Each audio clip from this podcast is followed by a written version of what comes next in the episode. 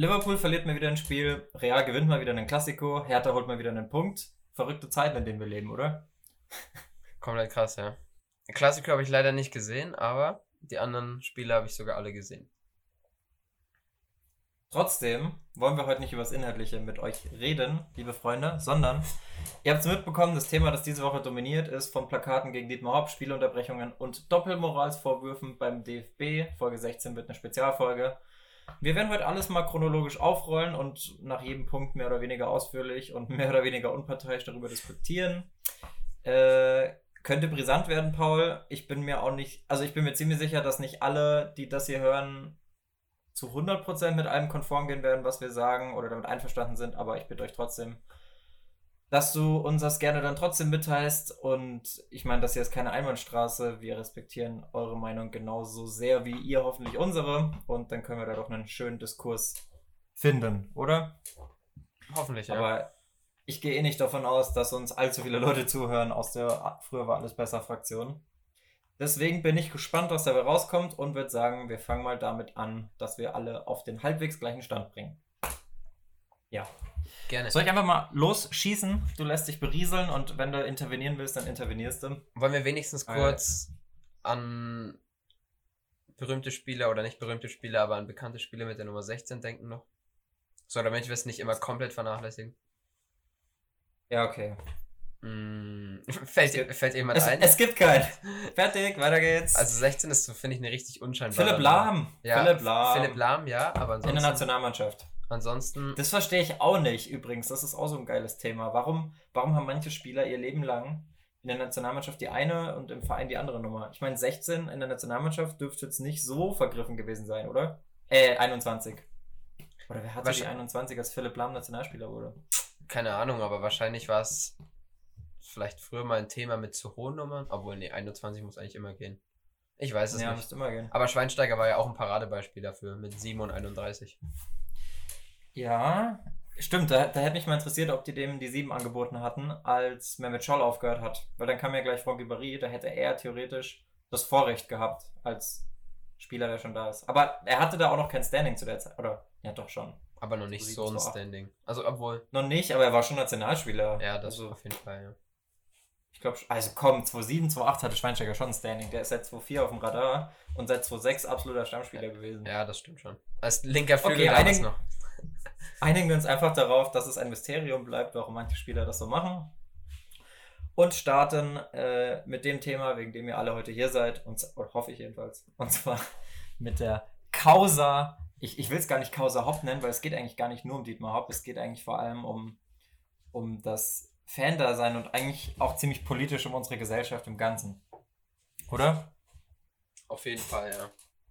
Der Reihe nach. Also, die, erstmal, was jetzt gerade passiert ist. Also, die Fans von Borussia Dortmund müssen in allen nationalen Pflichtspielen von den Saisons 19, äh, 1920 bis 21, 22, also drei Saisons sind das, müssen sie äh, in allen nationalen Pflichtspielen zu Hause bleiben gegen Hoffenheim. Und da beide Clubs aber schon in der laufenden Saison in Sinsheim gespielt haben und beide nicht mehr im DFB-Pokal sind, wirkt sich das Urteil nur noch auf die beiden kommenden Spielzeiten aus. So viel dazu. Das war die Reaktion des DFB-Sportgerichts auf Beleidigung der Dortmunder am 20. Dezember 2019 durch Plakate, Spruchbanner und Gesänge. Denn, das habe ich auch nicht mehr so auf dem Schirm gehabt, aber Dortmund ist seit dem 22. September 2018, also knapp ein Jahr vorher, für drei Jahre auf Bewährung gesetzt worden. Das heißt, man darf weiter ins Stadion, alles ganz normal, aber wie bei einem Verbrecher, wenn nochmal irgendwas passiert, dann ist halt erstmal Sense. Und das haben die Dortmund-Fans dann am 20. Dezember, der jetzt noch nicht so lang zurückliegt, auch sehr schnell und konsequent provoziert mit diversen Plakaten und nie wieder Hoffenheim-Gesängen. Und der DFB hat dann eben die gerade genannte Sperre verhängt und damit aber eine völlig eigene Diskussion losgetreten, Paul. Nämlich Kollektivstrafen, ja oder nein? Weil 2017 wurde verkündet, dass man das eigentlich so in dem Umfang nicht mehr machen müsste. Oder na, nicht mehr machen will. Jetzt ist meine Frage zu dem Thema, ich habe da länger drüber nachgedacht. Hat das Sportgericht überhaupt eine Wahl? Weil, klar, jetzt hast du immer Einzeltäter, die du im Optimalfall rausziehst, ohne alle zu benachteiligen. Aber wenn du Leute hast, die Malerkittel oder Sturmmasken tragen, dann ist es ja schon mal schwer, die zu identifizieren. So, was machst du dann? Zumal die ja oft vom Großteilen des Blocks äh, geschützt werden. Ist ja auch bei Pyro so, dass da oft die Fahne hochgezogen wird und dann wird erst gezündelt. Dass es eben schwer ist, die Leute zu rauszufinden, bla bla bla. Äh, ich finde trotzdem, dass man das dann irgendwie anders lösen muss als mit einer Kollektivstrafe, aber es gibt wahrscheinlich Fälle, in denen es nicht anders geht. Und wenn jetzt der ganze Block Dietmar Hopp, du Sohn einer Pum Pum Pum zum Beispiel singt, wie willst du dann noch einzelne Leute rauspicken? Also ist da dann schade für alle, die wegen dem Spiel ins Stadion kommen, aber ja, auch das ist wieder eigentlich ein eigenes Thema. Was meinst du? Kollektivstrafe? Ja, nein. Ist es überhaupt eine Kollektivstrafe? Und wenn ja, ähm, wie kann man das vermeiden? Ich sehe das größte Problem ein bisschen da, was die Kollektivstrafe angeht, wenn jemand, der eigentlich gar kein Fan von Bayern ist, jetzt sage ich mal in dem Beispiel, sei mal dahingestellt, ob die, die das jetzt waren, das überhaupt alles, ob das jetzt überhaupt alles Bayern-Fans waren. Aber es gibt extrem leicht jemanden, finde ich, die Möglichkeit, das Spiel zu beeinflussen oder zu manipulieren. Manipulieren ist vielleicht ein bisschen hoch, aber dann kann ich ja einfach, wenn mein Team 2-0 hinten liegt, dann ziehe ich irgendeinem Bayern-Fan eine Bayern-Mütze ab, gehe dann in diesen Bayern-Block mit rein. Jetzt übertrieben gesagt, natürlich wird nicht immer ganz so leicht gehen, aber gehe dann in diesen Block mit rein und stimme da dann vielleicht was an oder äh, mach Affenlaute oder so und dann macht einer Affenlaute im Blog, der vielleicht nicht mal Bayern-Fan ist und das nur gemacht hat, einfach weil die gerade führen und ja, dann stehen die Spieler da, die jetzt eigentlich angehalten sind, dann runterzugehen. Und ja, also ich finde, dadurch, durch diese Kollektivstrafe gibst du dem Einzelnen oder einzelnen Idioten einfach viel zu viel Macht. Sie haben einfach. Ich sehe, ich sehe den Punkt. Ja ich finde, er scheitert ein bisschen daran, dass, klar, das war jetzt in deinem Beispiel so gewählt, das können ja auch mehrere Idioten sein, die zusammen in den Block kommen, aber ein Einzelner, der Affenlaute macht, interessiert eigentlich keinen Schwanz. Das Problem ist, dass es viel zu viele Mitläufer gibt, die halt dann einfach mitmachen. Genau. Aber ja. das ist ein anderes Thema, da reden wir später auch noch intensiver drüber. Ähm, aber ja, theoretisch kannst du ja auch als ganze Fanmannschaft, wenn du so willst, der ganze Bus könnte sich einfach mit Fankleidung vom anderen Team eindecken, sich Karten besorgen und dann da rein. Und das auch manipulieren. Also das ist echt ein kritischer Punkt, über den ich noch gar nicht nachgedacht habe, dass es da auch um Wettbewerbsverzerrung geht. Das war, das, das war immer so meine erste Sorge, wenn du, wenn es ja. immer direkt um Spielabbruch geht und so, das ist dann, finde ich, schon sehr viel Macht für Fans im Generellen. Also jetzt auch, wenn die Leute, die ja. da bei Bayern im Block standen, es stand 6-0, wenn die das drauf angelegt hätten, hätten die das Plakat halt nochmal hochgezogen und die einzigen Verlierer wären da am Ende neben dem Fußball die Bayern-Spieler gewesen, die zu dem Spiel nochmal hätten antreten müssen. Oder ich weiß nicht genau, wie es geregelt ist. Wahrscheinlich wird Ich glaube, es wird am grünen Tisch als ne? Niederlage gewertet, ja. Am grünen Tisch, ne? In 2 Aber das ist, dann gewertet. Und das ist halt, ja. Das ist genau das Problem auch, was du in diesem Fall hast. Das hast du ja auch in der Gesellschaft mit, ähm, es wird immer wieder drüber diskutiert, jetzt im Zusammenhang, ich nenne es jetzt einfach mal AfD. Ähm, gibt man ihnen jetzt die mediale Aufmerksamkeit und macht auf das Problem aufmerksam oder schweigt man sie tot und lässt sie quasi walten? Das gleiche ist jetzt auch bei Amokläufern so. Gibst du denen die Plattform und sagst, okay, wir berichten darüber, weil es ist ja erstens auch irgendwie berichtenswert und zweitens muss man einfach solche Leute konsequent ausgrenzen. Aber auf der anderen Seite gibst du den Leuten halt damit auch ein gewisses Standing und das gleiche Problem oder mit der Macht hast du ja jetzt. Ich meine, der DFB will ja im Prinzip erreichen, wenn die Spieler brechen, im Optimalfall eine Reaktion her hervorrufen, dass die Leute sagen, okay, so nicht, alle Vollidioten, verpisst euch aus dem Blog, lasst uns unseren Fußball genießen und hört auf mit der Scheiße. Aber wie du es jetzt gerade gesagt hast, ist da eben die Gefahr, dass die eben noch mehr Macht bekommen. So, und das ist halt so ein Grunddilemma oder Gefangenendilemma, wie man in der Ökonomie sagt. Es klingt schweres, schweres Thema. Es klingt vielleicht hart, aber in dem Sinn ist der Fußball im ersten Schritt nicht von den Fans abhängig. Und so rückst du dann halt. Ist auch nicht rückst du dann die Fans ein bisschen in den Mittelpunkt. Dazu komme ich später auch nochmal sehr, sehr ausführlich, aber ich finde es auch echt scheiße. Also als, als Fußballfan, also ich persönlich gehe zu 95% wegen dem Fußball ins Stadion und gucke zu 95% wegen dem Fußball Fußball. Und das bisschen Getreller rechts und links, ja, das ist schön, aber das ist jetzt nicht so wichtig, dass ich deswegen alle Schlagzeilen darum drehen müssen. Und das Sportliche gerät dann halt komplett in den Hintergrund, weißt du? Man könnte darüber reden, dass ein Goretzka bärenstark zurückkam nach einer Verletzung. Man könnte darüber reden, dass ein Coutinho wieder zweimal getroffen hat, wenn er was Vertrauen bekommen hat. Oder generell, dass die Bayern die einfach super schnell zerstört haben. Oder dass Zirkzee einfach Lewandowski gut ersetzt hat bei der einen Aktion, wo er trifft. Und es mhm. passiert aber nicht, weil man über diese Scheiße reden muss. Finde ich jetzt auch ein bisschen zu Und- extrem. Also man kann nicht sagen, dass Fans da nur 5% ausmachen. Ich habe am Ende Nee, bloß für mich persönlich, für mich persönlich. Okay, Wenn, ja. Ich habe gesagt, ich, ich gucke Fußball zu 95% wegen dem Fußball und zu 5% wegen, den, wegen der Kultur drumherum. Ich, ich, ich finde es nicht schlimm, wenn jemand ins Stadion geht, der 50-50 ist oder von mir aus auch 0-100 und sich gar nicht für Fußball interessiert, aber dann, ja, dann soll er sich halt bitte auch dementsprechend benehmen. Aber dazu habe ich später noch ein bisschen was vorbereitet. Ähm, Es ist halt nur, zum Beispiel, mir kommt immer der Grundgedanke in den Kopf, als ich jetzt zum Beispiel gelesen hatte, dass die Premier League wegen Corona überlebt, überlegt, vor leeren Stadien zu Ende zu spielen. Und das ist halt, natürlich ist das kacke, aber da hat man dann im Prinzip das, was zum Beispiel in der Kreisliga jetzt auch der Fall ist. Du, äh, Im Mittelpunkt steht erstmal dieser Liga-Wettbewerb. Und wenn das nur, Ganze nur gesichert werden kann, wenn eben keine Zuschauer da sind, dann ist das zwar kacke, und ich glaube auch, dass es durchaus einen Einfluss hat. Aber es sollte schon immer das Hauptziel sein, erstmal den Wettbewerb gut durchziehen zu können. Weil ja, und vor allem, es ist ja gerade bei den, gerade bei den internationalen Schwergewichten, nicht als Verein, sondern sogar als Liga ist es ja so, also Premier League, La Liga, Bundesliga, Liga A so- sogar auch noch mit absprechen. Da ist es ja so, die sind auch mittlerweile 0,00001% darauf angewiesen, dass Leute ins Stadion kommen, weil es einfach nicht mehr, gut, die Zahl wird ein bisschen übertrieben, aber ihr wisst, was ich meine, es macht nicht mehr so viel vom Gesamtumsatz des Vereins aus, sondern der Hauptteil kommt nun mal durch TV-Rechte, Markenrechte, Sponsoring. Und klar, es ist auch schade für einen Verein, wenn ein Stadion leer ist, aber rein finanziell haben die Leute da nicht mehr die Macht. Und Obwohl sowas wie Merchandise, glaube ich, schon noch viel ausmacht. ja klar, aber Merchandise ist ja nicht bei den Leuten, die im Stadion sind. Merchandise ist ja bei allem, was irgendwie gekauft wird und es wird Ja, trotzdem gekauft, egal ob das Stadion jetzt voll oder leer ist. Aber ich denke auch, dass schon relativ viel immer am Spieltags-Merchandise-Verkauf über den. Das stimmt. Also, das wäre so ein kleiner Faktor, den ich jetzt nicht rausrechnen würde, aber ja, ich gebe dir recht. Ja, aber auch, auch bei, also sogar schon bei Zweitligavereinen würde ich das definitiv nicht unterschätzen, was da im Stadion ist. Ich meine, das sind dann oft 15.000 bis 30.000 Plätze, äh, im Schnitt 30, 40 Euro. Also klar, die Stehplätze ein bisschen billiger, die VIP-Plätze ein bisschen höher, aber im Schnitt sind es 30 bis 50 Euro, würde ich sagen. Ah, vielleicht 30 bis 35. Und das läppert sich dann schon für die kleineren, kleineren Vereine, die trotzdem noch auf hohem Niveau spielen. Aber ich glaube wirklich, bei so internationalen Schwergewichten wie den Bayern ist es egal. Und Rummenigge hat auch mal gesagt, der hat jetzt auch gesagt, er will härter durchgreifen und kritisiert sogar andere Clubs und Verbände dafür, dass sie sich zu oft wegducken, also die Verantwortlichen.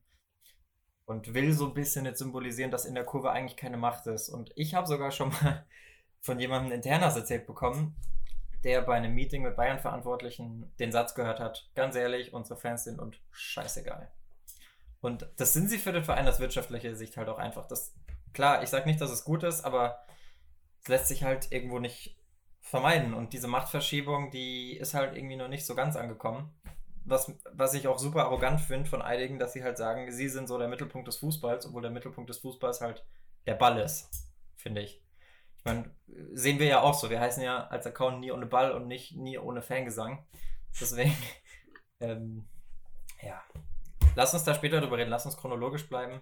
Ähm, Fazit zum ersten Punkt jetzt mit der, mit dem, Kollektiv. was jetzt halt das Sportgericht entschieden hat. Also haben die jetzt überhaupt eine Wahl gehabt? Weil klar, die haben einerseits gesagt, sie wollen keine Kollektivstrafen mehr. Andererseits haben sie gesagt, äh, wir können jetzt nicht anders reagieren. So, was willst du da machen? Also gibt es da eine Lösung? Ich habe jetzt keine parat. Wenn es eine geben würde, würde die wahrscheinlich schon durchgeführt werden. So ist Eben. es ja. Man, Und das auch äh, ganz wichtig zu allem, was wir hier heute noch sagen und generell sagen und nicht nur im Thema Fußball, auch zum Thema Politik, Gesellschaftskritik, sonstiges. Es gibt nie nur Schwarz und Weiß, es ist nie nur gut und nur böse, es ist nie wie in den Filmen, dass die, ich sag mal ein Beispiel, keine Ahnung, Star Wars, die Jedis gegen die, gegen wen kämpfen die? Gegen die, Star Wars war nicht mein. Fall. ja, meine auch nicht, gegen das Imperium, gegen das Imperium. Es ist nie so eindeutig, es sind immer Graustufen und deswegen Lass uns da versuchen, fair zu bleiben und einfach. Ich bin interessiert an der Wahrheit, Paul. Ich sag's wie es ist. Ich will das in der Mitte. So, ich bin weder pro noch kontra Kommerz, ich bin weder pro noch kontra Hop, ich bin weder pro noch kontra Fangesang. Also mir ist das alles eigentlich mittlerweile scheißegal und je länger ich drüber nachdenke, desto weniger Meinung habe ich dazu, aber, Aber- ich will irgendwo die, Realist, die Realität abgebildet haben. Und das ist halt bei vielen nicht, weil sie im Schlaraffenland leben. Punkt. Aber nehmen wir uns auch nicht zu wichtig. Wir glauben auch nicht, dass wir jetzt die Wahrheit hier erzählen, sondern wir überlegen Nee, einfach auf gar keinen Fall. Denken mal drüber nach, wie es denn sein könnte und wo die Wahrheit denn liegen könnte. Eben, wir haben auch keinen journalistischen Anspruch in irgendeiner Art. Deswegen, nächstes Thema, das ich mir jetzt überlegt habe, was relativ wichtig ist in dem Kontext, um mal aufzurollen, was alles so passiert ist jetzt am Wochenende. Also vielleicht noch für die, die es gar nicht mitbekommen haben, weil sie unter dem Felsen leben. Ähm, aufgrund dieser Entscheidung vom DFB gab es jetzt am Wochenende extreme, extreme Kritik in den Stadien. Und im Fokus war da vor allem Dietmar Hopp, weil es wurde den, den Verein, äh, nicht den Verein, dem Verband, dem DFB, nochmal Doppelmoral vorgeworfen. Und zwar nicht nur in der Hinsicht von, von den gebrochenen Versprechen, sondern weil jetzt bei Dietmar Hopp reagiert wurde. Das war aber jetzt, glaube ich, erst am. Bei welchem Spiel war das denn jetzt zuerst? Bei Gladbach, oder? Nee, Gladbach. Dortmund hat doch immer damit angefangen und beim Gladbach-Spiel, Dortmund hat angefangen, aber war dort, beim. Gladbach-Spiel war es einfach im Borussia-Park, dass es dazu etwas kam. Das hat Eberl dann ja aber so da wurde das erste Mal das Spiel unterbrochen. Genau, ja, das stimmt. Genau. Und da wurde jetzt eben dem DFB vorgeworfen und da haben sich auch viele aufgeregt und ich verstehe auch, woher diese Reaktion kommt und ich kann sie auch in Teilen verstehen, dass halt nur weil es jetzt ein Milliardär ist, gehandelt wird und vorher bei Rassismus nicht gegen Toruna Riga auf Schalke im DFB-Pokal und so weiter. Das ist jetzt halt so der O-Ton, warum wird da abgebrochen und da nicht? Meine Meinung dazu, du kannst nicht so kurz nach einem, äh, nach einem Amoklauf wie in Hanau äh, ein Fadenkreuz benutzen. Das ist einfach bestenfalls dumm und behindert, schlimmstenfalls ein Affront. Und du kannst, okay, ein Affront klang jetzt so ein bisschen, so ein bisschen pussymäßig, das klang jetzt so ein bisschen zu harmlos. Aber, also, ein Dreijähriger kommt doch auf die Idee, oder ein Dreijähriger weiß, dass es keine gute Idee ist, so kurz nach so einer Aktion mit einem Fadenkreuz als Stilmittel zu arbeiten. Oder? Für mich war eher das Thema, oder so denke ich über das Ganze, dass ich gar nicht unterscheiden würde zwischen beiden Fällen, sondern dem DFB war am Ende Ja, klar, wir können beides nicht durchgehen lassen und das eine hat aber auf dem anderen aufgebaut. Also ohne den Fall Tonu, Tonu Toruna Riga. exakt, schwieriger Name. Ähm, ohne diesen Fall wäre das Spiel in Gladbach vielleicht nicht unterbrochen worden, weißt du? Einfach nur durch den ersten Fall, der hat so ein bisschen wieder das Bewusstsein geschärft, dann noch das, was in Wiesbaden war. Ähm, Ja, Dadurch. schon wieder Wiesbaden gesagt, das war Würzburg. Ah ja, fuck.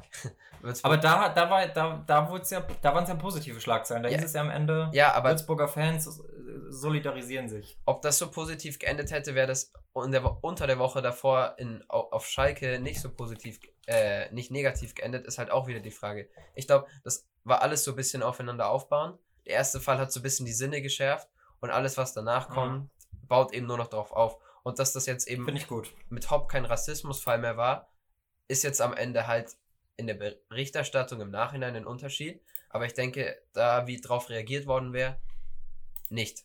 Und deswegen würde ich daraus eigentlich gar kein Thema machen. Ist für mich gar kein Thema. Ja.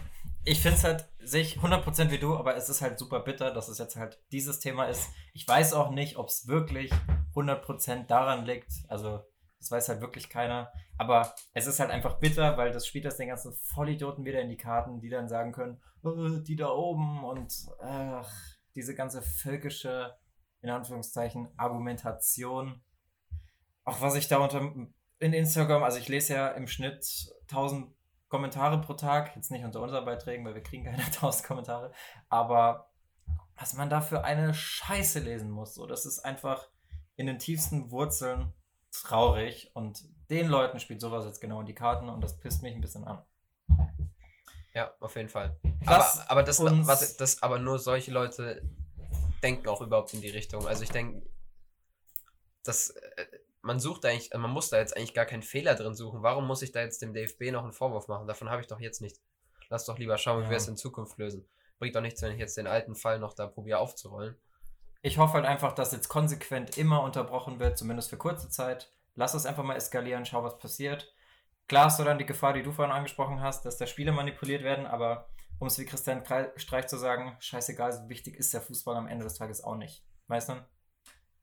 Ja, wenn man da, Einfach mal die gesellschaftliche Wirkung wahrnehmen. wenn man da in der Gesellschaft mal einen Strich ziehen könnte, dass es sich danach, oder allgemein die Fußballfans, dass die danach aussortiert wurden, sage ich mal, dass nur noch Leute da sind, die eben kein Loch im Kopf haben, äh, dann Ja. wäre das auf jeden Fall das wert. Obwohl ich eben auch sehe, lass mal fünf Spiele unter, äh, unter oder abgebrochen werden. Das ist dann Wettbewerbsverzug in der Saison. Und wenn sie nachgeholt Mhm. werden, du hast im Sommer eine EM, die ansteht, du kannst es den Spielern nicht antun. Die Spielpläne heutzutage, ich meine, das ist ein ganz anderes Thema, aber die sind nicht darauf ausgelegt, auf Spielverschiebungen wegen Corona, auf Spielverschiebungen wegen Mm, äh, Sturm Sabine oder wie der jetzige hieß, der bei Salzburg da äh, gegen Frankfurt. Haaland. Haaland. nee, der äh, das Spiel verlegt hatte, worauf folgend ja jetzt Frankfurt-Bremen. Ja. War das nicht auch wegen Corona? Ich dachte, das wäre auch wegen Corona gewesen. Ach, naja. ach Tim. Ähm, ja, es Nee. ist so, aber dann, dann kannst du auch einfach, um, dein, um deine Lösung vorzuschlagen, dann kannst du auch einfach wie Jürgen Klopp machen bei Liverpool beim Nachholspiel im FA Cup und sagen, wir schicken die zweite hin. Okay, dann lass uns kurz was Aktuelles diskutieren. Erstens, denkst du, oder das ist mein Gefühl, das würde ich einfach mal gern loswerden, Liverpool wollte diese Pause unbedingt haben und hat sich damit jetzt selber ein bisschen das Genick gebrochen, weil die Mannschaft spielt aktuell ein bisschen so, ich habe das Atletico-Spiel leider nicht komplett gesehen, aber spielt leider etwas so, es hätte sie ein bisschen den Rhythmus verloren. Noch dazu der Ausfall von Henderson. Das bricht ihnen Mhm. so aktuell etwas das Genick, habe ich das Gefühl. Auch jetzt mit der 3-0-Niederlage gegen Watford, meinst du? Genau, die war, die war jetzt so ein bisschen die Spitze des Eisbergs. Und das Mhm. andere, das andere ist, was bei Bremen-Frankfurt, bin ich da richtig informiert, dass die einfach am Sonntag gegeneinander gespielt hätten und am Mittwoch im Pokalspiel wieder? Ich glaube schon, ja. Äh, Aber wie, zu wie, oft, ersten wie oft kommt das eigentlich vor? Das finde ich krass. Das, das, Ja, äh, das, also das war doch, bei Bayern Leipzig war es mal vor einem Jahr so. Ich denke, in der Saison war es auch schon wieder irgendwo so, dass man. ich erinnere mich an 2012, da gab es fünfmal innerhalb von einem Monat, oder was, innerhalb von einem Monat, es gab relativ oft hintereinander ein Klassiko, der war ja jetzt auch gestern Abend. Ja. Ähm, wenn ihr das hier hört, vorgestern Abend. Da, da, haben, da hat Real Madrid gegen, gegen Barca in der Champions League gespielt, im, in der Copa del Rey und in der Liga. Das fünf Duelle. Das gleiche hatten wir auch mal zwischen Hamburg und Bremen. Die sind dann noch in der Europa League aufeinander getroffen. Ja, Ich mit weiß- dem, mit, dem fetten, mit dem fetten Papierball Ja, genau, genau, auf genau. dem Feld. Ja, ich weiß Oh, das Jahr nicht ja. mehr, aber es war noch vor 2010. 2008, 10. 2009, Ja. sowas. So, ja. Damals, als die Vereine noch Vereine waren. Jetzt gerne noch deine Meinung zu meiner ersten Aussage. Oder Genau, zu Liverpool. Ich glaube, ähm, statistisch gesehen ist es gar nicht so unwahrscheinlich, dass Liverpool mal ein Spiel ver verliert. Es wird ja auch von Woche zu Woche, zumindest wenn man jetzt rein auf die Statistik bezieht, wird es ja unwahrscheinlicher, dass sie weiter gewinnen.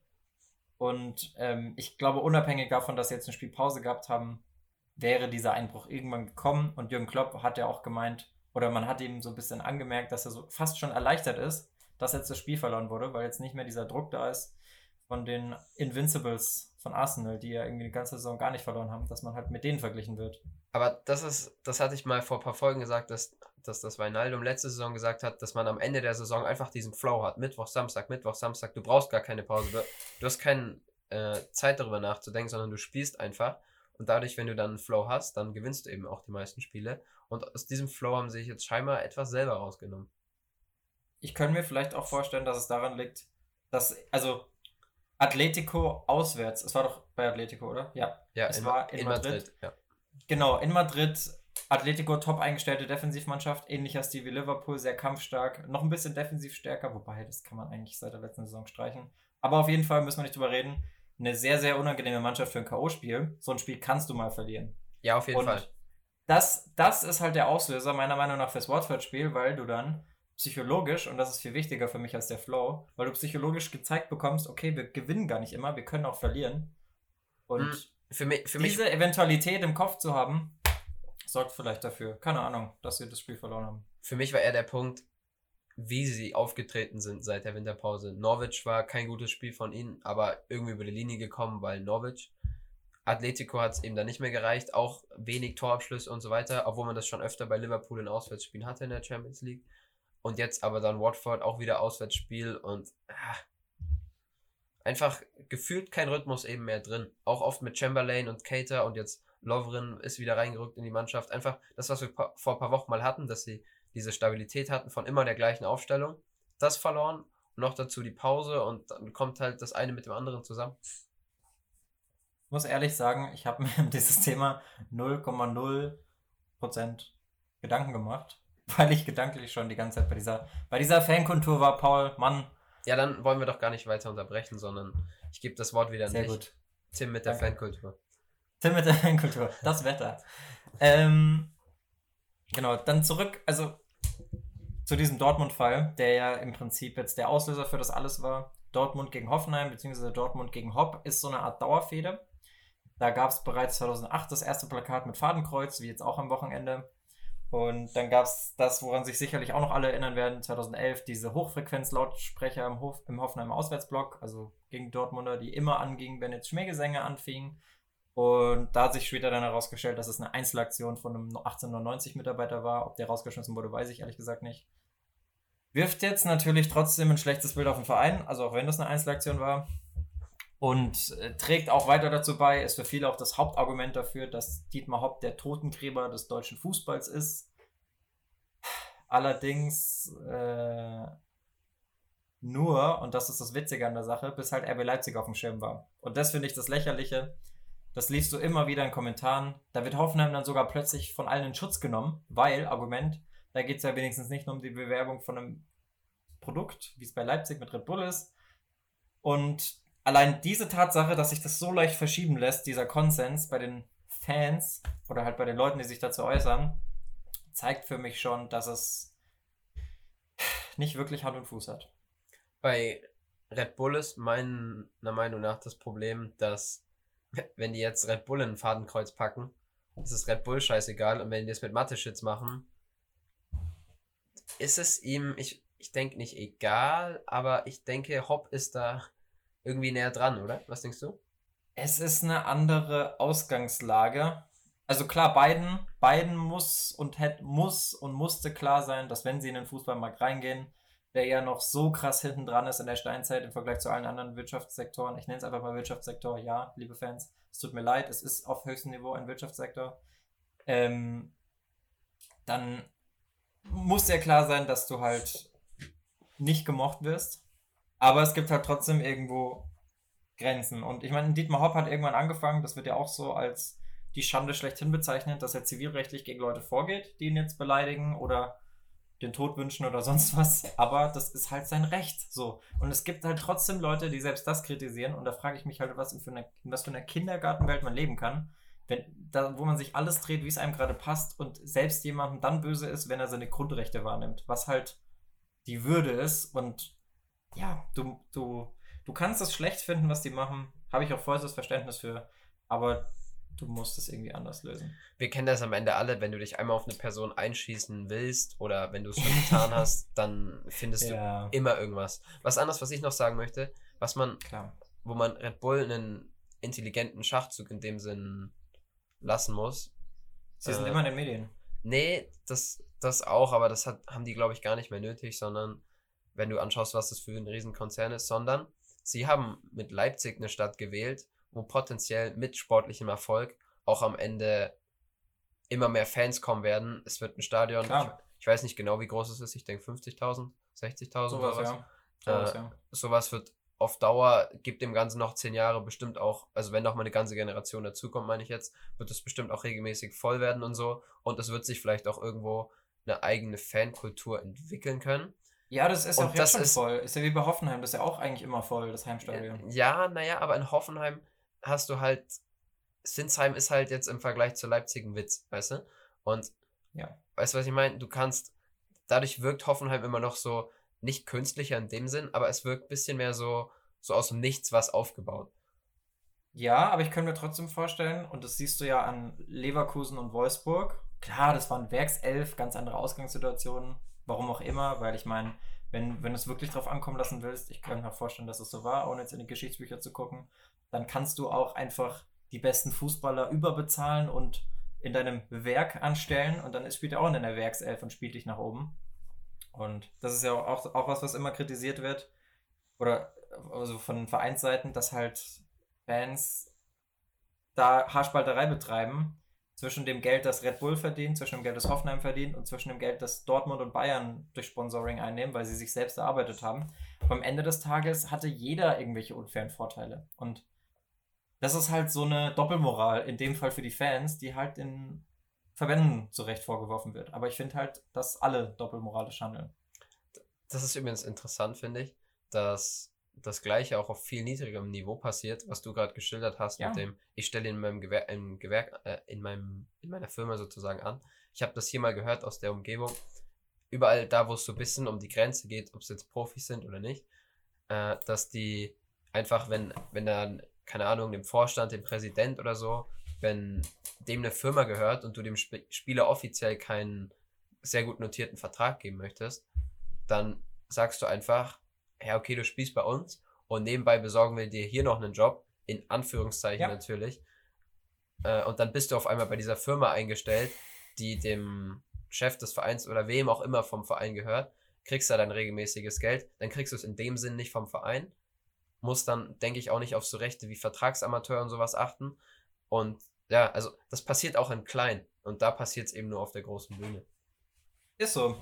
Und es ist ja auch da so, dass die Vereine, also das habe ich beim, bei einem meiner Heimatvereine erlebt, ich hatte mehrere, äh, wenn da mehr Geld ins Spiel kommt, sei es durch einen regionalen Sponsor, der seiner Region was zurückgeben will, wie es Dietmar Hopp ja eigentlich auch ist, dann hast du ganz schnell einen Kreisligisten, der die besten Spieler aus dem Umfeld bekommt, den teilweise bis zu 2000 Euro netto im Monat zahlt oder mehr und plötzlich ein Landesligist ist. Immer wieder gesehen. Da spricht aber keiner von Kommerz, weil das sind die sympathischen Amateurvereine, die sich von unten nach oben kämpfen. Das ist so passiert tatsächlich. Ich kannte das jetzt auch so relativ genau, weil in der Firma, wo mein Papa arbeitet, das ist eine super kleine Firma hier aus der Umgebung. Also ich glaube, Mhm. es sind nur 50 Leute, glaube ich. Oder vielleicht lass es 100 sein. Und der Chef hat eben in seinem Heimatverein, ist er sozusagen eingestiegen und die kämpfen sich gerade hoch, aktuell in der Bayernliga. Und genau, ist eben, da ist das eben so, ich weiß, ich will es denen jetzt gar nicht vorwerfen, dass das genau da so passiert ist, aber von dort habe ich so das erste Mal das Gerücht gehört, sage ich mal, dass das so passiert. Ja, passiert ständig. Okay. Kommerz ist auch so ein Thema, da könnte man wahrscheinlich zehn Podcast-Folgen drüber machen und wäre immer noch nur an der Oberfläche. Man könnte Vielleicht schaffen wir es ja bis Epi Episode 1000. man, wir hatten das ja mal überlegt, so allein über RB Leipzig könnte man schon zwei Folgen machen. Einfach nur. Aber RB Leipzig, es ist auch so krass, wie umtriebig dieses Thema ist. Ich erinnere Ja. mich noch an unsere Livestream-Zeit. Ja. Da kam jedem Stream kam die Frage, was hältst du von RB Leipzig? Was hältst du vom Konstrukt Leipzig? Was hältst du von RB? da wollten wir Immer eben wieder, ja mal, immer wieder. da wollten wir ja eben mal eigentlich klar Schiff machen, aber haben wir jetzt bis, noch ein bisschen vor uns hergeschoben. Naja, vielleicht heute. Da kann man sich dann, glaube ich, denken, was, wieso. Also, wir werden es, glaube ich, nie, weil das Thema ist einfach zu komplex. Das habe ich auch gemerkt jetzt bei der Vorbereitung von heute. Du musst einerseits bei so einem Thema extrem aufpassen, was du sagst, weil es ist irgendwie wie Religion und Politik, weil es ist eigentlich Politik, wenn man ehrlich ist, ähm, dass es halt zehn Themen hast und elf Meinungen und du wirst es nie allen recht machen. Und ich kann es auch verstehen, wenn ich jemandem zuhöre, der jetzt eine Meinung vertritt, die ich nicht teile, dann finde ich den auch erstmal scheiße, aber ich glaube, damit können wir ganz gut leben und also gegen die Leute, gegen die ich heute gerne noch mal das ein oder andere Wörtchen richten würde, die möchte ich eigentlich eh nicht im Podcast haben. Aber Cliffhanger, dazu später mehr. Nochmal kurz zum Fadenkreuzplakat an sich. Oliver Baumann hat gesagt, äh, das ist ein Aufruf zum Mord. Die Fankurve oder die Fankurven generell, das habe ich bei einem Interview, glaube ich, bei Faszination Fankurve aufgeschnappt. Wir sehen darin eher ein Stilmittel, wie ein Verbotsschild. Meiner Meinung nach bisschen Bullshit, weil du kannst halt nicht einfach irgendein Symbol nehmen und sagen, so, das bedeutet jetzt was ganz anderes. So, das bedeutet jetzt das. Weil es wird halt immer Leute, die nachvollziehbarerweise was anderes darin deuten, weil es halt konventionell anders deutbar ist. Und ganz extremes Beispiel, ich, ich begebe mich jetzt wieder auf eine sehr unbeliebte Schiene, aber vielleicht zur Verdeutlichung, ich kann auch nicht einfach ein Hakenkreuz verwenden und so tun, als wäre es eine Friedenstaube. Und dann die Schuld auf die anderen schieben, weil sie nicht verstehen, dass ich damit den Frieden meine, weißt du? Also, Ja, okay, ich weiß nicht. ich Ich find, finde das Thema das Hakenkreuz ist da, finde ich, bisschen heikel. ist zu weit, weil ein Fadenkreuz am Ende, wir kennen es am Ende so nur von Waffen, aber das Ja. heißt, aber am Ende ist es ja nur der Ausdruck, dass etwas im Ziel steht und nicht, dass es unbedingt, unbedingt bei einer Waffe sein muss. Weißt du? Ja, aber das wird immer voll Idiot. Du darfst halt eigentlich keinen Raum für Fehlinterpretationen geben, meiner Meinung nach. Und äh, den gibst du hier halt, weil es wird immer den einen Idioten geben, der sich, einen Geltungsdrang hat und sich denkt, hm, wenn den so viele hassen und ich sowieso schon einen Amoklauf geplant habe, dann probiere ich doch einfach mal mein Glück. Weißt du? Deswegen meine Bitte an jeden Einzelnen da draußen, wenn ihr euch missverstanden fühlt, versucht besser zu kommunizieren. Ganz einfach. Und vor allem zeig einfach mal ein bisschen Empathie. Also stell dir mal vor, dein Gesicht wird von einer halben Nation im Fadenkreuz gesehen. Und also ich könnte nicht mehr gut schlafen, wenn ich weiß, dass es halt irgendeinen Idioten gibt, der da draußen vielleicht rumläuft. Und selbst wenn es den Idioten nicht gibt, hast du immer diese Angst, die mitschwebt, dass es diesen Idioten geben könnte. Könntest du da noch gut schlafen, Paul? Denke nicht, nein. Ja, einfach mal ein bisschen Menschlichkeit zeigen. Und ja, keine Ahnung, das macht mich irgendwie ein bisschen sauer. Ein Selbst Appell für mehr Menschlichkeit. Richtig, danke. Selbst wenn Dietmar Hopp jetzt der Zerstörer des Fußballs wäre, News Alert, er ist es nicht, dann muss man als normal denkender Mensch und wertiges Mitglied in der Gesellschaft doch trotzdem anders an die Nummer rangehen. So, du musst in dem Fall aber auf Beleidigung zurückgreifen, weil du aus logischer Sicht einfach nicht genug Argumente hast. Du hast nur 500.000 Mitläufer, die sagen, der da macht meinen Fußball kaputt. Er ist am Ende einfach. So, ich ich fand's übrigens er ist halt ein. Sinnbild. Das möchte ich übrigens kurz äh, Fazit ziehen. Ich find's witzig, wie du Leute nachmachst, äh, welche Stimmlagen du da, in welche Stimmlagen du verfällst. Das habe ich bei der, beim Schnitt der letzten Folge gemerkt. Da dachte ich mir, ah, heilige Scheiße, was ist denn jetzt mit ihm passiert? Da wolltest du einfach nur mich nachäffen. Aber okay, Oh. anderes Thema. Äh, Aber da war ich nicht so gemein, oder? doch, das war die Situation, als du. Ah ne, ich weiß es nicht mehr. Ist ja egal. Zumindest Okay. fand ich das witzig. Gott sei Dank weiß ich das nicht mehr. wie du, dann kann es nicht so schlimm gewesen sein, ne? Aber dann, wie du teilweise deine Stimme verstellst, um Dinge nachzuäffen, obwohl man das ja eigentlich eher in einem Ton machen sollte, der den Leuten. Der respektvoll ist. Ja, erstens das würde meistens helfen, ja, und zweitens, dass vielleicht auch dann die Leute nachstellt und nicht irgendwas anderes. Okay. Ähm, Ja, ich bin auch ganz ehrlich, ähm, mein Ziel mit dem Podcast ist nicht, die Leute umzustellen, weil ich weiß genau, du kannst Leute nicht umstimmen, die eine gewisse Meinung haben. Geht einfach nicht, Punkt. Geht bei uns genauso wenig, ist einfach menschliche Natur. Ähm, ich will einfach nur die Leute bestärken, die sowieso schon ähnlich denken wie wir und das ähnlich sehen, darin, das einfach weiter zu tun und Zivilcourage zu sagen. Und an alle anderen gilt das Motto, ähm, wie geht das nochmal? Es gab so einen schlauen Satz, du hast deine, so, du kannst niemanden von der Wahrheit überzeugen. Und gut, wie du vorhin auch schon gesagt hast, woher wissen wir, dass es die Wahrheit ist? Also kann auch sein, dass wir komplett falsch liegen. unser Ziel ist ja am Ende eigentlich nur zur Diskussion anzuregen und nicht. Eben, Also, eben. Wir wollen ja auch keine perfekte Lösung finden.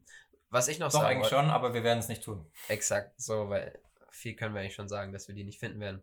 Was ich noch sagen wollte, ist, dass Hopp halt bisschen, wenn du jetzt auf die Bundesliga schaust, ist er am Ende einfach nur so ein Martin Kind, ist aktuell uninteressant geworden, weil Hannover jetzt ein bisschen abgerutscht ist. Mhm. Ähm, und dadurch ist er halt irgendwie einfach, du kannst VW nicht anprangern, das macht einfach nicht so richtig Sinn. Du kannst Red Bull vielleicht Vor allem nicht, wenn du VW fährst. Der Golf ist ja nach wie vor das beliebteste Auto. Ja, Stell dir genau. vor, du wetterst gegen VW und dann.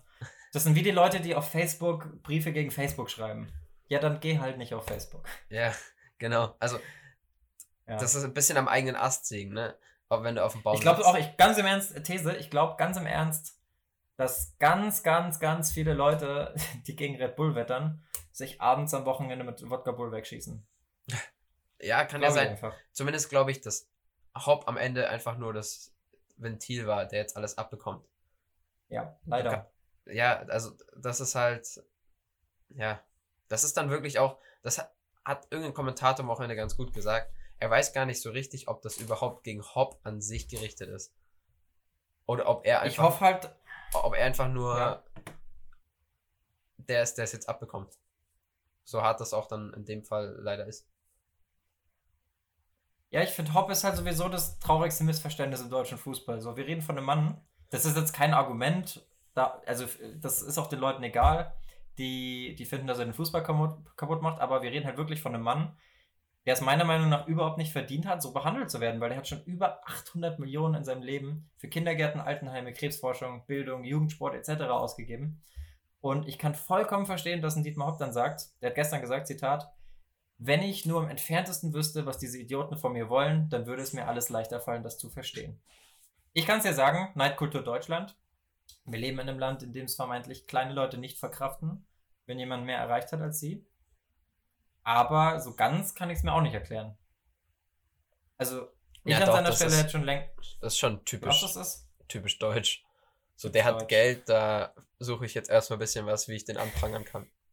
Ja, aber ich an seiner Stelle hätte halt schon längst den Glauben an die Menschheit verloren. Ich wäre vermutlich schon ausgewandert und würde meine Steuern in irgendeine andere Oase pumpen. So. Weil ich will gar nicht wissen, wie viele Leute im Stadion, das, das ist klassisches Klischee, aber wie viele Leute im Stadion Hartz IV beziehen, von den Steuern, die Dietmar privat oder mit SAP schon bezahlt hat, davon dann Eintrittskarten bezahlen und dann nochmal ins Stadion gehen und den quer durchs Alphabet durchbeleidigen. Das ist witzige Ironie. Vielen Dank. Ja, mir ist, und das muss ich jetzt noch klarstellen, mir ist auch klar, dass 99,999%, okay, vielleicht nur 99%, eine gute Bildung genossen haben und nicht auf den Kopf gefallen sind und auch außerhalb des Stadions wahrscheinlich wirklich mega nette und vernünftige Dudes und Girls sind. Aber das scheint halt leider nicht davor zu bewahren, dass man aufgrund falscher Gruppenzugehörigkeitsgefühle zum fucking Mitläufer wird und irgendwelche Dinge von sich gibt, von denen man nicht mal die Hälfte der Hintergründe versteht. Wie ist das eigentlich? Äh, Frage ich, frag ich mich gerade nur in der Sekunde. Mit der Schuldzusprechung. Es ist doch am Ende so, wenn du besoffen bist, ab einem gewissen Grad wird dir immer, bist du schuldunfähig. Wie ist das eigentlich im Stadion, wenn du das eine oder andere Bier getrunken hast, was bestimmt beim einen oder anderen passiert ist, bevor sowas tut? Es gibt ja, glaube ich, mittlerweile Stadien, die gar keinen Alkohol mehr anbieten. Nicht nur bei Sicherheitsrisikospielen. Habe ich jedenfalls gehört. Ich weiß es nicht. Und mir ist es ehrlich gesagt auch nicht so wichtig, weil ich eigentlich. Ich habe noch nie im Stadion selber ein Bier bestellt. Was? Weiß mich nicht so.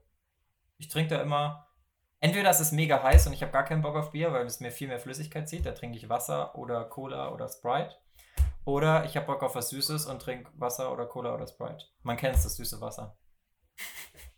Ich wollte gerade sagen, aber wenn. Ich weiß es nicht. Du trinkst Cola, wenn es extrem warm ist, weil es weniger Flüssigkeit zieht als Bier? Right? Nee, da trinke ich dann meistens Wasser. Und da bin ich dann Sparfuchs, da hole ich dann meistens sogar das Wasser aus dem Klo, wenn es jetzt keine absolute Baracke ist. Weil es gibt echt Klos in Stadien, da denkst du dir Halleluja. Ähm, weil ja. ich sehe es nicht ein, für ein Wasser 4 Euro zu bezahlen. Da bist du schon sehr sparfuchsig unterwegs. Ich bin Sparfuchs. Aber das war jetzt eigentlich nicht die Antwort auf meine Frage. Denkst du Ja, ich weiß die Antwort nicht. Ich habe abgelenkt. Ja, okay. Cleverer Versuch. Ja. Werden wir nachreichen. Auf jeden Fall, weil das interessiert mich echt. Wie das eigentlich wir ist. Wir nicht dann. nachreichen, aber ja. Ich werde Ich glaube, ich glaube, es hat irgend. Ich würde ich würd behaupten, klar, du bist nicht mehr komplett zurechnungsfähig ohne Alkohol, aber es ist jetzt auch nicht eine Ausrede für alles. So, das ist dann wahrscheinlich ähnlich, das wird irgendwie mit Hausrecht gekoppelt sein und von der Logik kann man sich das ähnlich wie bei deiner Freundin vorstellen. So, wenn du jetzt abends im Club saufen gehst und du küsst eine andere und sagst deiner Freundin, ja, da war Alkohol im Spiel, ich bin nicht zurechnungsfähig, dann sagt sie wahrscheinlich trotzdem, ja, fick dich. Und es ist ja egal. Und gut, Gutes ich kann mir vorstellen, dass das Hausrecht, dass das Hausrecht, danke, dass das Hausrecht in, der, in dem Fall über dem anderen Recht steht. Was auch immer das andere Recht in dem Fall ist. Aber was ich noch sagen will, das wäre ein logischer Ansatz. Das, das jetzt nochmal zu diesem Mitläufertum, das ich jetzt schon zweimal angesprochen habe. Ähm, das eigentlich Traurige ist, dass man den meisten keinen Vorwurf machen kann, dass sie Mitläufer sind. Weil es ist ja auch so eine Beobachtung, die viele andere wahrscheinlich auch schon gemacht haben, dass die Leute im Fanblog teilweise sehr jung sind, sprich 14 bis 17, teilweise auch immer jünger werden. Und weil ich gestern noch in genau dem gleichen Alter war, ich warte jetzt auf den gemeinen Kommentar von deiner Seite. Du warst im letzten Jahrzehnt schon aus dem Alter raus. Okay, ich war vorgestern in dem Alter.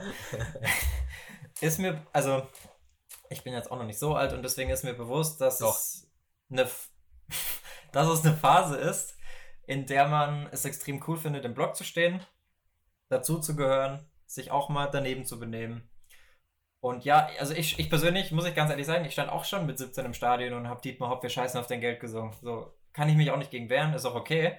Aber irgendwann kommt halt das Alter, wo du deine eigene Meinung zu gewissen Themen bildest. Jedenfalls, wenn du halt nicht zu der Sorte Mensch gehörst, die vorab schon so voll ist, dass es jedes Mal eine Leistung ist, überhaupt ins Stadion zu kommen da, kann, da, kann ich dich aber, da kann ich dich aber verteidigen, weil Dietmar Hopp, wir scheißen auf dein Geld, halte ich jetzt für keinen verwerflichen Song. Also ja, das ist auch eine eigene Story, weil bei uns ist das halt so ein Ding, der wollte ja erst den KSC kaufen. Was halt leider nicht passiert ist und deswegen sind wir bald in der dritten Liga. Ja. Also angeblich ist so eine halbe Mythe, so eine halbe Wahrheit. Aber irgendwas war da auf jeden Fall mal.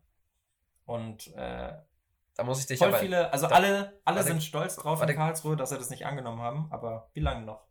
da muss ich dich enttäuschen. Du hattest ja mal das KSC-Logo etwas kritisiert. Hoffenheim hat es auch nicht so viel schöner. Also zumindest in die Richtung wäre es mit Hopp auch nicht besser geworden. Ja, okay.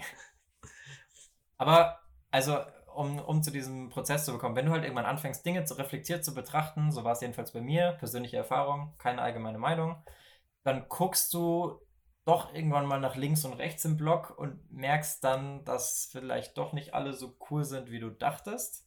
Und also ich habe irgendwann gemerkt, okay, mit vielen Leuten, die hier gerade um mich rumstehen, will ich eigentlich außerhalb des Stadions aber mal so gar nichts zu tun haben. Das ist auch nicht irgendwie böse gemeint, aber das ist auch irgendwo die Magie im Fußball, dass du halt alle Gesellschaftsschichten drin hast. Du hast gut betuchte und Vollassis Schulter an Schulter. Das ist auch voll okay so. Ich bin übrigens kein gut betuchter und auch kein Vollassi. Ich stehe wahrscheinlich irgendwo in der Mitte. Ähm, die können dann auch für 90 Minuten alles vergessen und den gleichen Spirit leben. Aber, und das habe ich halt in einem von fünf Fällen gemerkt, auch das ist wichtig, es ist nicht jeder Stadionbesuch so. Wenn du jetzt einen hattest, der nicht so ist, ist okay. Aber wenn du sagen wir mal, 50 Stadionbesucher hattest in Fanblogs, dann wirst du mit Sicherheit 10 diese Erlebnisse haben. Ähm, und ich habe zum Beispiel gemerkt, ich finde es jetzt nicht so geil, wenn jemand neben mir einen Text von einem Song so abändert, dass es um Judenvergassung geht. Ich finde es auch nicht geil, wenn hinter mir in den Becher gepisst wird und das volle Ding dann den Rest des Spiels eine halbe Treppenstufe hinter mir steht und ich bei jeder Hüpfaktion irgendwie Angst haben muss, dass mir gleich das lauwarme Zeug in die Socken läuft. Und ich finde es auch nicht cool, wenn der Typ vor mir irgendwie 15 Zigaretten pro Halbzeit in mein Gesicht bläst. Finde ich einfach scheiße. So. Und das find, deswegen habe ich für mich beschlossen, dass ich mir doch manchmal bewusst einen anderen Blog suche. Und das ist auch okay. Und dann kommen wir noch gleich zum Blog-Shaming. Das ist auch ein ganz eigenes Thema. Aber das, siehst du das auch so? Also, mein Cousin nennt es immer liebevoll die Kernassis. Die Kernassis stehen immer da, wir stehen da. So, es gibt einfach Leute im Stadion, die siehst du nirgendwo sonst. Die siehst du nur im Stadion. Äh, es ist für mich so, das klingt ein bisschen arrogant, so wie du es rüber, oder so, kann, man kann die Arroganz vorwerfen, wenn man das so interpretiert. Ja, kann man. Aber, da muss ich dich an der Stelle ein bisschen verteidigen. Äh, es ist einfach so. Also in der Schule oder in der Uni schaust du dich auch um und willst nicht mit jedem was zu tun haben. Du willst eigentlich nie mit den Klar. Leuten um dich herum so richtig viel zu tun haben. Du hast immer Aber im Fußball ist halt nochmal extremer, weil im Fußball hast du das ist ja die Magie im Fußball, wie ich gesagt habe, dass du halt alle Gesellschaftsschichten vertreten hast. Das ist auch super so. Das soll auch gerne so bleiben. Ich bin auch weiterhin dafür, dass Leute, die wenig verdienen, prozentual vielleicht die Tickets zahlen und nicht unbedingt Angebot und Nachfrage mäßig. Also, dass man zumindest ein kleines Kontingent Leuten zur Verfügung stellt, die nicht so viel haben. Das fände ich schon super, weil dafür ist auch einfach genug Geld im Fußball, da musst du nicht auf jeden Penny achten. Obwohl es deswegen vielleicht auch oft, auch, oft auch auf den Stehblock hinausläuft der dann meistens ja, der Fanblock ist. Ich stehe gerne im Stehblock. Also ich gehe, ja, wenn ich, ich in einen anderen Block gehe, ja. gehe ich trotzdem, gehe ich trotzdem in den Stehblock, aber halt in einen anderen, wo die Leute halt normaler sind. Zumindest, also das ist wieder eine Verallgemeinerung. 99% sind ja auch cool im Block und haben Ahnung und sonst was, aber ja, wie gesagt, ich brauche weder Judengesänge noch Pissbecher hinter mir, noch Zigaretten vor mir, noch irgendwelche anderen Scheißaktionen. Ich habe ich habe Tausende. Ich habe dein Rant, was erlebt? Ich habe deinen Rant gerade ganz schön gefühlt, weil bei mir, also wenn Bier vorfliegt oder so, mit sowas kann ich leben. Wenn es nicht auf dich fliegt. Ja, selbst dann. Ich finde, das gehört dann im Stadion irgendwo dazu. Das, damit kann Aber ich nicht, wenn der, nicht, wenn der Becher komplett voll ist. Das, ja, das ist ein ganzer Tag im Eimer. Ich, ich, ja, das ist halt so der Punkt, warum, das wollte ich jetzt sagen, warum ich aufgehört habe, so wirklich regelmäßig in den Blog zu gehen, weil ich das ja eben damals auch gemacht habe. Ja, äh, ich auch. Nee, warte, der, der Punkt war bei mir, Fürth ist ja jetzt nicht erste Liga, obwohl es ja nicht so viel ändern würde, sondern es war einfach für mich irgendwann, ich will nicht an einem Samstag oder an einem Sonntag äh, mich mittags zwei Stunden hinstellen und das ist jetzt bei mir ein persönliches Problem, das können vielleicht viele gar nicht nachvollziehen, aber wenn ich den Geruch von Rauch so extrem in die Fresse bekomme, dann wird mir manchmal richtig schlecht. Ich weiß nicht warum. Äh, ich habe nie geraucht und vielleicht kommt es deswegen, aber ich hatte da irgendwie schon seitdem ich klein bin, immer wenn ich diesen Geruch habe, mir wird da relativ schnell schlecht. Und deswegen muss ich meine Klamotten, die ich ins Stadion anziehe, dann nach jedem Stadionbesuch komplett waschen, weil die alle nach Rauch stinken, meine Haare stinken nach Rauch und so. Das musst du im weiter. Club ja auch. Ja, ja, klar. Aber das ist jetzt eben für mich der Punkt. Zu einem Freitagabendspiel, da finde ich es eigentlich immer noch geil hinzugehen. Da trinkst du vielleicht noch ein Bierchen auch dort und so, dann ist geil. Dann hat es so ein bisschen wie Club-Atmosphäre, sage ich mal, dass du halt am Abend hingehst und dann duschst du dich halt danach und dann ist auch wieder alles gut. Aber mir hat das irgendwann einfach nicht mehr getaugt, das Ganze halt schon so von 13 bis 15 Uhr zu haben, dass ich dann äh, um 15 Uhr so dastehe und komplett nach Rauch stink.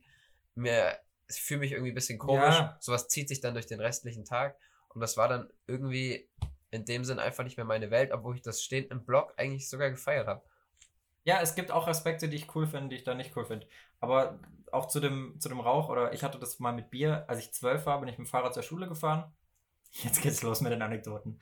Und da, da war so ein Berg, den man runtergefahren ist. Da wurde man relativ schnell und da kam mir morgens mal, ich war immer sehr knapp dran, wie du dir vielleicht denken kannst, zur Schule. Ich Fun halt Fact: schnell Tim, gefahren, Tim ist immer zu spät.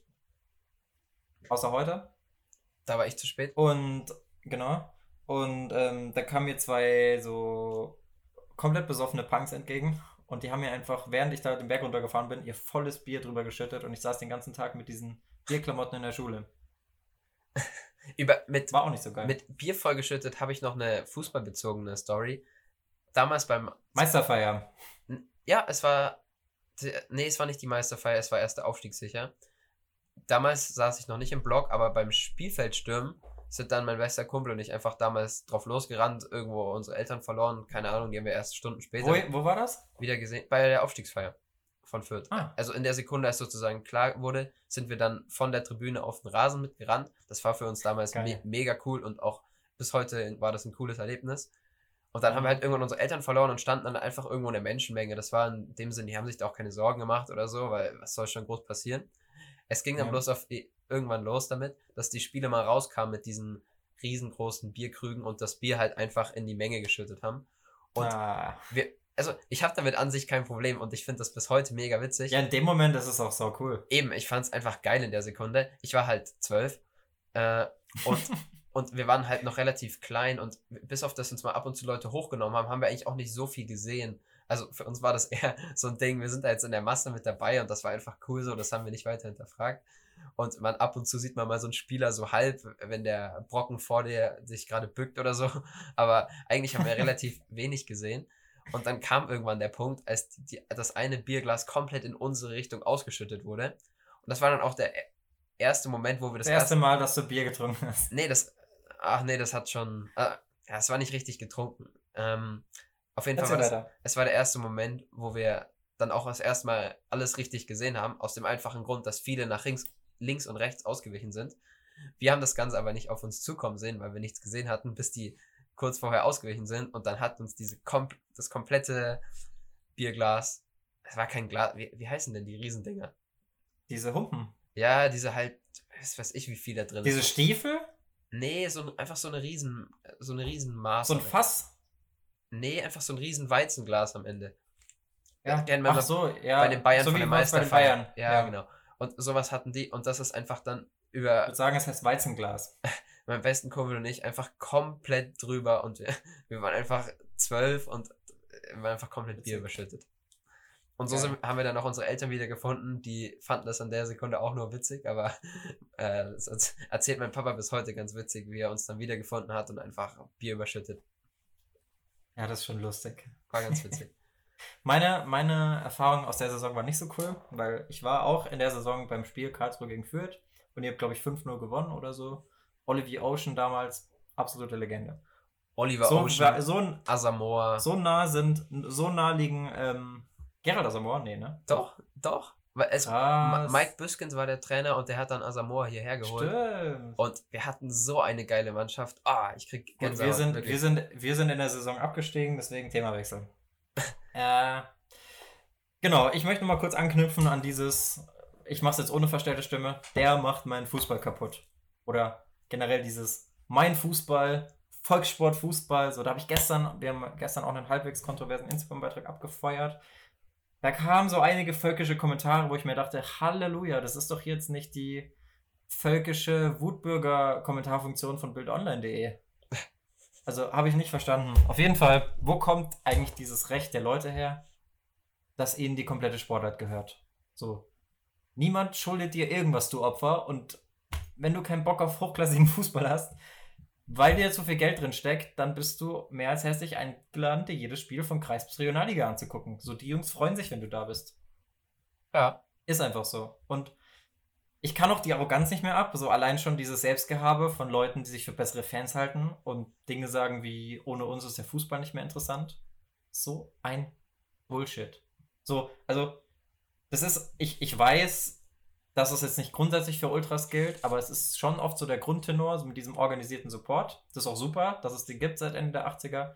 Da ist es damals so aus Italien rüber geschwappt. Aber wenn du mal mit Leuten sprichst, die vorher schon im Stadion waren, also ich hatte mal eine längere Diskussion mit meinem Onkel drüber, dann wird man hören, dass es auch vorher schon Stimmung im Stadion gab. So, das ist jetzt keine, keine Einzelleistung. Klar, es ist vielleicht nicht ganz so effektiv, weil jeder für sich selbst entscheidet, wann er wo mitsingen möchte. In gewissem Maße ist es da halt demokratisch, wenn du so willst. Und es wird nicht diktiert, was vorgesungen wird. Äh, aber wenn ich mir den Preis für diese marginal bessere Stimmung angucke, nämlich dass nur noch darüber gesprochen wird, was abseits des Platzes berichtet wird und nur noch, okay, nicht nur noch, aber viele Leute im Stadion sind, die nichts mit Fußball am Hut haben, Ach, dann muss ich sagen, also, dann muss ich sagen, da beziehst so du jetzt ein bisschen unsachlich Stellung, finde ich. Also erstens, überleg mal, was wichtige Spiele und Derbys und sowas, was das wäre ohne Fans. Also natürlich sind die vielleicht nicht in dem Spiel. Aber das ist ja mein Punkt. 16. sind sie mir, sind sie vielleicht ab und zu egal und nicht ganz so wichtig. Aber in den wichtigen Spielen, was wäre Liverpool ohne Anfield? So, was wäre es Dortmund ist geil, ohne die aber, Wand? So ja, was. Das ist halt ja, einfach. bin ich bei dir. Da, da willst du eine Stellung beziehen gerade, die du, finde ich, in der nicht beziehen kannst und den Vorwurf zu machen, dass den meisten Leuten im Blog der Fußball egal ist und dass sie nicht den meisten, manchen, manchen. Du und, hast gerade erst, ähm, du hast gerade erst die meisten gesagt und äh, das okay, man, da, da habe ich mich emotionalisieren lassen, das war ein ja, Fehler. Aber so um auf deinen Punkt zu kommen mit der Stimmung, was ich ja gerade anbringen wollte, es mag vielleicht etwas dauern, aber diese Stimmung ist nicht so. Klar, die ist besser mit organisierten Support, die ist super, aber es gab auch davor schon Support. Weißt du, da hat dann halt irgendein random Typ aus dem Block ein Lied angestimmt und die anderen sind eingesprungen. Und es war mal in dem Block und mal in dem Block und mit der Zeit hat sich rumgesprochen, ah, okay, in dem Block rufen mehr Leute als in dem. Und aber, äh, mir geht es um diese Grundarroganz. Also ich bin bei dir. Klar, Support ist super, Ultras sind super, Fußballfans sind super. Es ist super wichtig, dass da, es gehört dazu im Stadion. Aber, und das ist mein Punkt, alles hat einen Preis. Und wenn der Preis dafür ist, dass nur noch darüber geredet wird und Aber alle, die damit so in irgendeiner Weise zu tun haben, so arrogant sind, sich da irgendwie so über andere nicht, zu stellen, dann muss ich sagen, es ist mir nicht so wichtig. Aber das ist der Punkt. Wann wird denn nur noch über die, über die Fans gesprochen? Guck mal in die Medien, was da steht. Ja, jetzt was die, ist denn da? die Woche vielleicht. Aber auch nur, weil der Fußball das zulässt, indem er das Spiel unterbricht und darauf aufmerksam macht. Aber ja, okay, aber es ist schon generell, na, es ist schon ist generell oft nur eine in den Medien. Ja, natürlich ist es in den Medien, aber es ist eher eine Randnotiz. Findest du? Ich finde, es nimmt schon sehr viele Schlagzeilen ein. Und das machen sich halt auch so Schund, ne, Revolverblätter, wie man so schön sagt, ähm, oft auch zunutze, weil sie wissen, dass es halt Klicks bringt und reden halt nur noch über die schlimmen Fußballfans ja, und dies und das. Das ist auch falsch, klar. Dann darfst du halt sowas nicht lesen. Es ist halt am Ende, finde ich. Mache ich ja nicht, aber du kommst ja schwer dran vorbei ich finde nicht, dass es ein Problem ist. Ich finde nicht, dass es sich zu viel um Fans dreht. Und ich muss ehrlich sagen, manchmal, wenn du so über Ultragruppierungen nachdenkst, hier in Fürth habe ich das öfter gesehen, dass die einfach am Samstag haben die Förder gespielt, da standen die gemeinsam im Block bei den Fördern und am Sonntag sind sie dann am lokalen Sportplatz von ihrem Viertel in der Stadt. Und das ist cool. Und supporten da. Und das ist super. Das machen da auch 90% du, gut und es ist auch mega unfair. sagen, was du willst, aber das ist einfach geil. Ja, es ist geil. Es ist auch mega unfair, dass die da leider mit rein. Also, dass die, dass ich mir schwer tue, die argumentativ von den anderen zu unterscheiden. Aber trotzdem ist mein Gesamtandruck, wenn ich so die Stimmbilder von allem so betrachte, dass es vielen halt nicht mehr um den Fußball geht, sondern um die Selbstinszenierung. So, da geht es dann irgendwie nicht mehr darum, den eigenen Verein zu unterstützen, sondern es geht nur noch darum zu demonstrieren, wie viel Macht man im Verein hat. Ohne uns ist hier gar nichts mehr los. Dies und das. So. Nee, sehe ich nicht so. Weil ich, alles, was ich sage, ist, ich tun sie am Ende trotzdem. Trotzdem sind sie, sie, jeden Samstag da im Vergleich zu anderen ja. Spielern, die vielleicht sogar warum, schon wieder reinscheißen. Aber warum macht sie das zu besseren Fans? Natürlich macht es sie nicht zu besseren es Fans. Es ist mir scheißegal, wie jeder seine Fanliebe ausleben will. Und wenn er einmal in der wenn er einmal in fünf Jahren im Stadion ist, ist es kein schlechterer Fan als jemand, der jede Woche da ist. Punkt. So, es kann jeder so ausleben, wie er will. Die einen gehen gerne ins Stadion, die anderen gucken gerne zu Hause mit den Kumpels auf Sky. Die dritten machen was ganz anderes, lesen nur einen Live-Ticker. Trotzdem geht mir dieser, und das ist mein einziger Punkt, den habe ich vielleicht gerade sehr schlecht rübergebracht, aber mir geht es um diese Grundarroganz, so, dass ein Strich gezogen wird und da wird gesagt, wir sind hier, ihr seid da drüben und ihr werdet niemals solche tollen Fans sein wie wir. Aber den Strich wolltest du doch gerade am Ende ziehen, oder? So, ja, so eine Aussch also diese Ausschließkultur finde ich halt lächerlich, weil nur weil du jetzt am Wochenende oder unter der Woche an, einem Cho an einer Choreo mitbastelst und dich dann am Wochenende für was Besseres hältst und alle anderen verachten, die den Verein supporten. So, ich kenne ja diesen Grundvibe im Blog.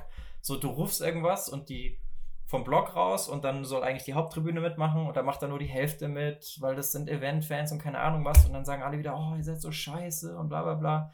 Und das geht mir so auf den Zeiger. So, ich kann jetzt Aber nicht für ich- jeden Verein und jede ich- Gruppierung ich- sprechen. Ich habe Lass mich bitte kurz den Punkt fertig. Für. Für wen? Für die Fans, die so denken. Weil, äh, also, das ist ja dann auch wieder scheiße für Ja. die, wenn die ihr Leben dafür opfern und dann wird es so Klar. wie mit einem anderen gleichgestellt, der einmal im Jahr hingeht, wenn es um Aufstieg geht. Das ist halt einfach. Ich sag nur, dass es mir persönlich egal ist, ob jemand einmal oder fünfmal ist. Dass es denen wichtig ist, ist mir schon klar und das dürfen die auch wichtig finden, weil sonst würden sie es ja nicht machen. Ich finde auch, dass halt es, dieses, dass es durchaus Anerkennung bekommen sollte, nur weil es dir jetzt egal ist, finde ich es ein bisschen hart Ja, okay. zu sagen. Aber dann lass uns, dann lass uns das Beispiel ein bisschen anders drehen. Und zwar nicht jemand, der nur einmal im Stadion ist, sondern jemand, der genauso auf dem Stadion ist wie organisierte Gruppierungen. Das hat nämlich ich den Eindruck gehabt. Ich hatte auch schon Saisons, wo ich bei jedem Spiel war und trotzdem hast du so ein bisschen den Eindruck, wir haben hier das Sagen. Du kannst noch so auf dem Stadion sein, du bist kein richtiger Fan. Du bist keiner von uns. So. Und man kommt ja bei den entsprechenden Gruppierungen auch gar nicht rein, wenn man niemanden kennt. Das ist jetzt auch nicht auf alle, also es gibt 100.000 Sachen, wo du reinkommst, aber es gibt auch diese Gruppierungen, wo du nicht einfach so reinkommst, mit Sicherheit auch mit irgendwelchen Gründen, die Sinn ergeben. Und ich finde halt, das dann scheinheilig, vorne rum mit Gemeinschaft, Fair Play und Liebe zum Sport zu argumentieren in öffentlichen Statements. Und dann, also die Schickeria hat jetzt irgendwas veröffentlicht. Schickeria ist ja von München, so diese Hauptfangruppe. Und da wird immer darauf gepocht, dass die Wichtung, die, wie wichtig doch die Wahrung der Fanrechte ist. Aber mein Cousin, pass auf, der hat aus irgendwelchen mir nicht erschließbaren Gründen Sympathien zu Bayern. So, der hat mir erzählt, der war bei einem Auswärtsspiel von Bayern. Und ähm, in diesem Auswärtsblock haben die einfach ein fucking Absperrband aufgestellt, um sich von den anderen Fans im Block abzutrennen. Und sowas finde ich halt super, super lächerlich.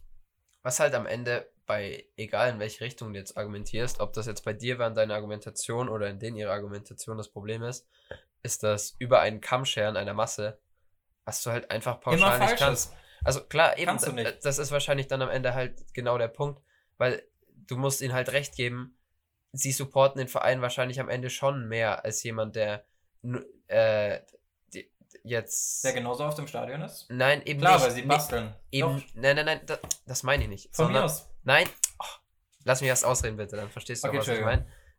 Äh, das ist jemand, der im, jetzt nicht im Block steht, sondern nur sitzt. Da kommt die Regel eben, vielleicht auf der Haupttribüne sogar, da kommt die Regel eben schon nicht so oft. Und dadurch kämen sie eben alle über einen Kamm und sagen, die supporten den Verein nicht so. Dass da vielleicht trotzdem welche da sind, die jedes Wochenende da sind. Kommt aber auch Okay. wieder dr- drauf an, in welcher Skala man rechnet. Die, für die Fans zählt jetzt nur Lautstärke, wer brüllt lauter, aber auf einer anderen Skala hat der auf der Haupttribüne vielleicht schon zehnmal so viel Geld in den Verein gepumpt.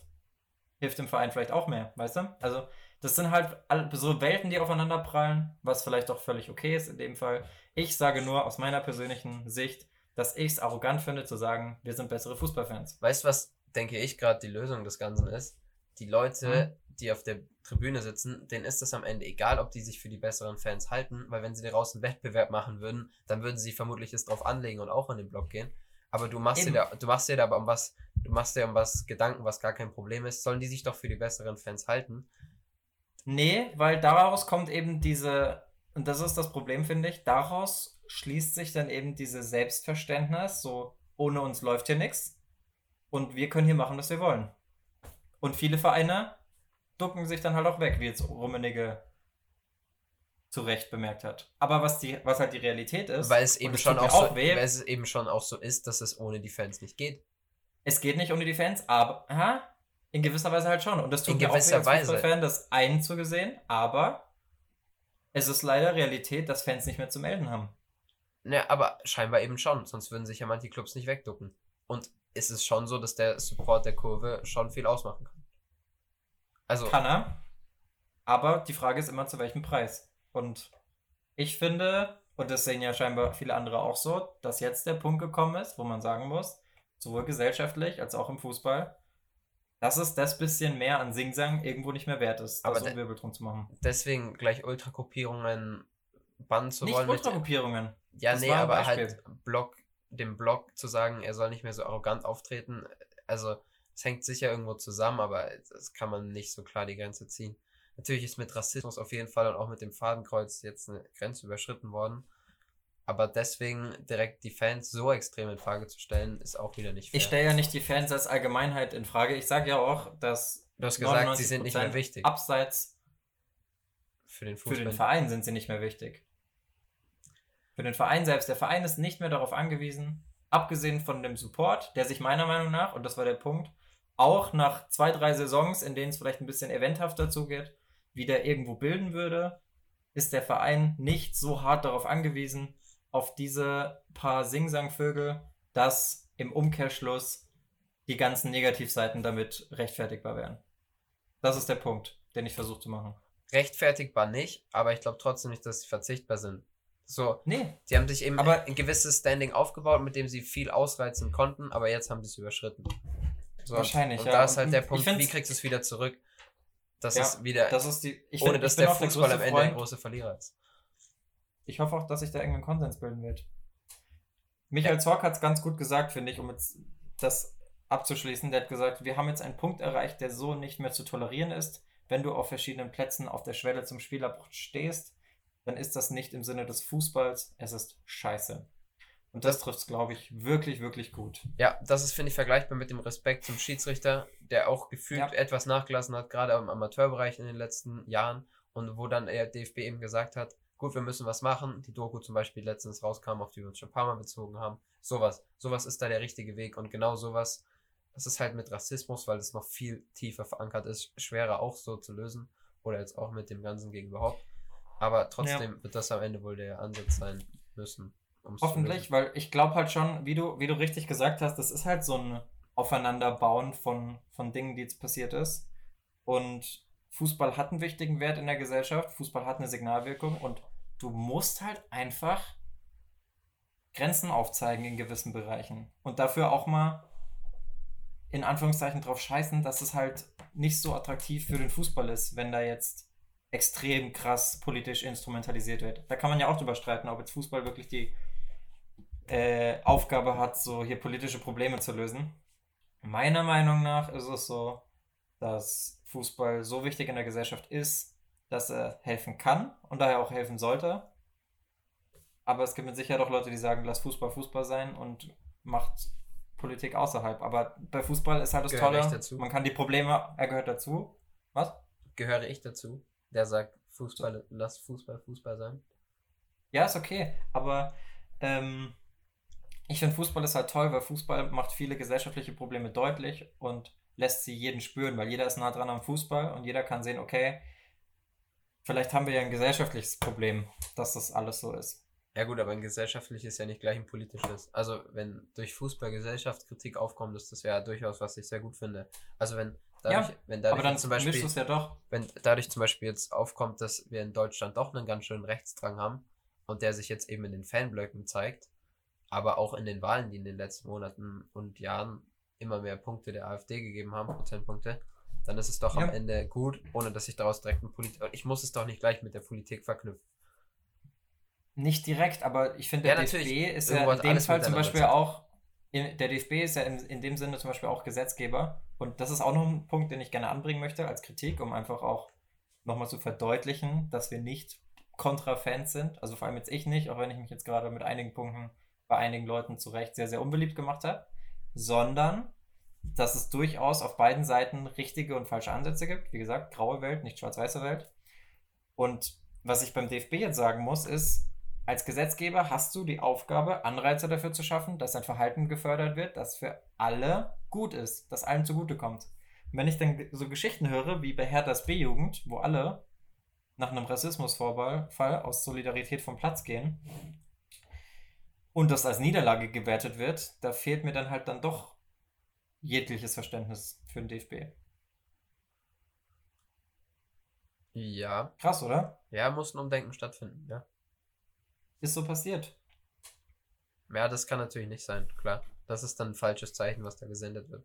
Aber ich würde ich würd einfach auch aus Neugierde trotzdem gerne mal sehen, was passiert, wenn man jetzt wirklich mal von mir aus jedes Spiel abbricht, bis halt wirklich jeder Evolutionsbremse die Lust auf Fußball vergangen ist. Ich glaube halt nicht, dass es passieren wird. Also sowohl, es wird nicht jedes Spiel abgebrochen werden und auch viele werden sich davon nicht abschrecken lassen. Aber ich glaube, um, um zu dem Punkt zu kommen, ähm, das sind eigentlich auch so mein, mein Gesamtfazit und mein Gesamtstatement. Es wird immer genug Leute geben, die nur wegen dem Fußball kommen. Und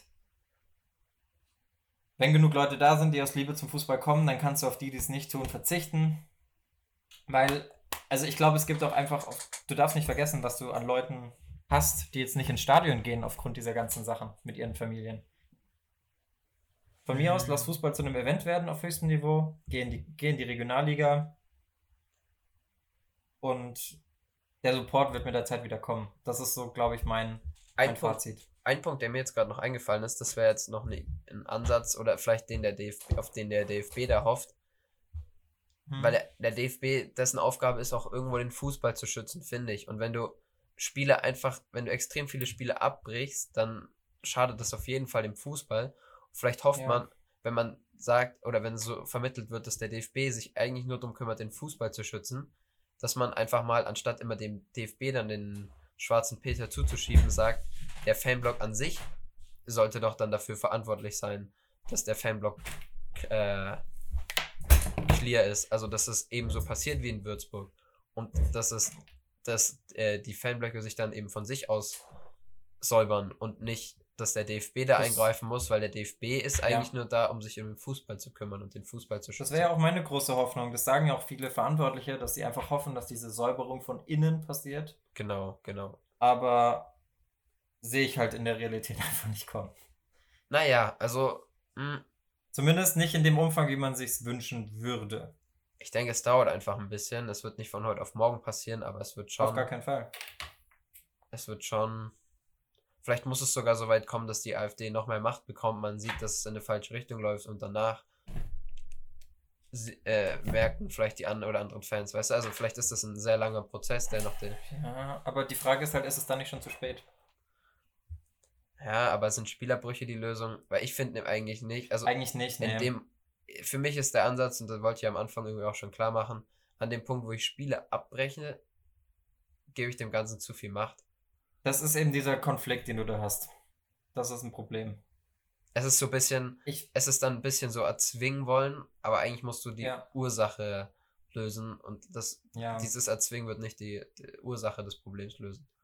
Was, wie fandest du das, was Jochen Schneider gesagt hat, Sportvorstand von Schalke? Der meinte, kein Drei-Stufen-Eskalationsplan, wie es jetzt erstmal ist. Also die drei Stufen sind Unterbrechen, Stadion, Durchsage, Spielerbruch, sondern einfach direkt beim ersten Plakat durchgreifen, Leute rausziehen, Stadionverbot, fertig ich habe da mit einem Kumpel drüber Witze gemacht. Mache ich dann, also habe ich jetzt dann einfach immer ein Hauptplakat oder ein rassistisches. für die Fälle. Ja, eben. Für, nee, eben, eben, für die Fälle eben dabei. nicht Spieler brechen, eben nicht Spieler brechen, sondern einfach direkt in den Block Leute rausziehen. Stadionverbot, weiterspielen. Ach so. Ja, da Das finde ich eigentlich cool. Aber das habe ich mich halt gefragt, als die Bayern am Wochenende das zweite Mal das Plakat hochgezogen haben. Spätestens kann, dann kann ich doch da mit Polizisten reinrennen und da mal klar Schiff machen, oder? Ich frage mich auch, ob die, also Klar, es gibt da Methoden, das zu verhindern, aber die können doch auch einfach mal bessere Kameras installieren. Die haben wir wahrscheinlich. Niemand hat eine 4K-Überwachungskamera, die haben alle diese verpixelten ja, okay, 60p-Dinger. Ich finde so jemanden dann im Nachhinein mal erst noch. Also, ja. ich, ich denke, der Weg sind da nicht die Kameras, sondern schon eher die Leute, also einfach, keine Ahnung, wegen mir Polizisten oder warum installiert der Verein nicht einfach. Exakt. Warum installiert der Verein nicht äh, Beauftragte, das, das sehen die Blogs wahrscheinlich nicht so gerne, kann ich mir jetzt schon vorstellen. Die wollen keinen, der auch, sie ja. die ganze Zeit intern überwacht. Aber wegen mir einfach nur, dann wegen mir jemanden, der nur am Bratwurststand außen steht und wenn was passiert, dass der dann reinkommt und sowas löst. Da, mhm. da ein bisschen, denk, vielleicht, vielleicht kann man es so lösen, ich weiß es nicht. Ja, wir hatten in Karlsruhe sogar, ähm, im, jetzt wird es ja gerade wieder umgebaut, unser Stadion, aber nach dem Vorfall gegen Regensburg in der Relegation, wo es damals so richtig eskaliert ist, dass alle den Platz gestürmt haben, wurden seitlich vom Fanblock so ein, so ein Polizeiblock eingefügt. Das war einfach so wie so eine Treppe, wo halt die Polizei dann ganz einfach Zugriff zum Block hatte. Das finde ich eigentlich gar nicht so dumm.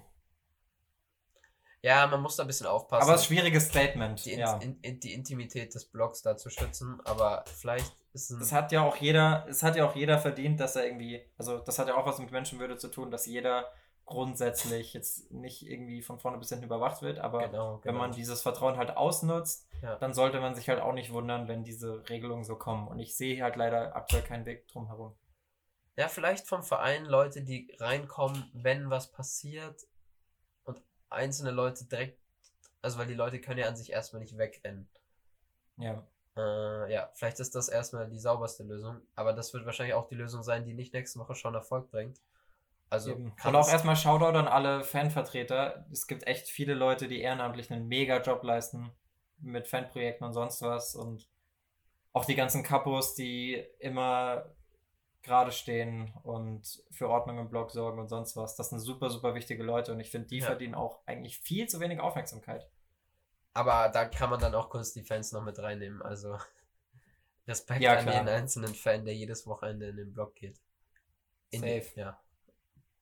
So, Streich wurde auf der PK nach Freiburg-Dortmund, also Dortmund-Freiburg, gefragt, was er jetzt dazu sagt. Und einerseits fand ich sehr cool, was er direkt nach dem Spiel gesagt hat, mit dem, es ist nur Fußball. Also so wichtig ist mir der Fußball dann auch nicht, dass ich dafür irgendwie Menschenrechte mit Füßen trete. Aber auf der PK nach dem Spiel hat er Folgendes gesagt. Und das ist auch ein bisschen politisch. Und ich, ich halte wirklich viel von Christian Streich. Ähm, und habe großen Respekt davor, dass er das so sagt. Aber er hat gemeint, die Entwicklung in diesem Land und in Europa in den letzten zwei bis drei Jahren und vor allem in diesem Land in den letzten zehn Monaten, was passiert ist, gesamtpolitisch in puncto Hetze, in puncto Anschläge auf Politiker, auf jüdische Einrichtungen und jetzt auf eine Shisha-Bar, ist extrem gefährlich. Und jeder, der sich ein bisschen auskennt mit Geschichte, braucht nur die Geschichte der Weimarer Republik zu studieren, um zu wissen, wo es hingehen kann. Diese Hetze gegen Menschen, die passiert, ist so nicht hinnehmbar. Ich kann Ihnen keine Lösung sagen, ich kann Ihnen nur sagen, die Menschen lieben Fußball in diesem Land und der Fußball hat eine wichtige Funktion. Ich stehe zu 100% dahinter, dass wenn es so weitergeht, dass einfach ein Spiel beendet wird und man geht nach Hause. Wir haben auch eine extreme Zunahme in Europa, wo Menschen diffamiert werden, die einen anderen Glauben haben. Spieler werden diffamiert auf dem Platz. Das ist absolut nicht hinzunehmen. Man darf nicht darüber hinwegsehen, auf keinen Fall. Und wenn es nicht anders geht, dann müssen wir vom Platz runterlaufen. Es ist inakzeptabel, was passiert, und wir sind auf einem ganz schlimmen Weg. Zum Teil. Und wenn du siehst, wie es politisch instrumentalisiert wird von einer gewissen Partei in diesem Land, dann muss ich sagen, wäre den Anfängen. Ich bin hundertprozentig d'accord. Ich bin der Erste, der runtergeht vom Platz, wenn es so weitergeht. Klein bisschen komisch, weil Christian Streich äh, keine hochdeutschen Interviews gibt, aber soll nicht vom Inhalt ablenken. ja, es bringt alles fand, auf ich, fand ich super. Es bringt alles auf den Punkt. Also ist ja, da hat er natürlich, ist ein Zeichen, wenn Christian Streich, der ja sehr reflektiert ist, äh, auftritt immer, wenn der sowas schon sagt. Und Der das, hat auch ein gutes Standing. Oder siehst du jetzt, dass Freiburg-Fans nächste Woche sagen, "Hä, Christian Streich, du hast uns verraten? Sehe ich irgendwie nicht. nee, also auf jeden Fall nicht. Ist, ist denke ich, auch an irgendwo ein guter Schlusspunkt. Und ich finde, es gibt auch wirklich viele gute Verantwortliche, die sich dafür einsetzen. Max Eberl, jetzt auch Kalle Rummenigge, den ich eigentlich nicht gerne und oft lobe. Ähm, Gab es noch irgendjemanden, der rausgestochen ist, der jetzt so einfällt, der sich dazu geäußert hat? Schneider. Eigentlich hat sich ja jeder dazu ja, geäußert. eben, Schneider? also ich würde da eigentlich keinen jetzt unbedingt dadurch, dass ich ein Lob in den Dreck ziehen wollen. Nee, aber ich finde Christian Streich, also dem seine Interviews haben echt Kultstatus und ich hoffe, der ist echt noch lange Freiburg-Trainer. Lass uns das Ganze als Schlusspunkt nehmen. Die Oma ruft, die hat Gerne. heute Geburtstag, es gibt Kuchen. Ich habe deswegen, ich habe deswegen etwas Zeitdruck. Vielen Dank fürs Einschalten. Ich hoffe, wir hören uns am Freitag wieder. Schreibt gerne die Meinung dazu uns entweder auf Instagram oder in die Kommentare und dann ja, bewerten. Abstimmungsfeld. Ja, was will man da groß abstimmen? Also, ja, klar. Ja, nein. Haben wir recht? Ja, nein oder was? Oh Gott. Nee, natürlich nicht. Also, da gibt's kein das ist keine Ja-Nein-Abstimmung. Also gerne, wenn Nee, ist eine graue, ist eine graue Abstimmung. Wenn ihr Meinung beziehen wollt, dann gerne damit als langen Text an uns, wo auch immer. Ja, Es sollten genug Wege da sein und damit soll es das dann auch gewesen sein. Auf eine erfolgreiche Fußballwoche. Bleibt am Ball. In der der Fußball im Mittelpunkt steht. Bleibt am Ball. Genau.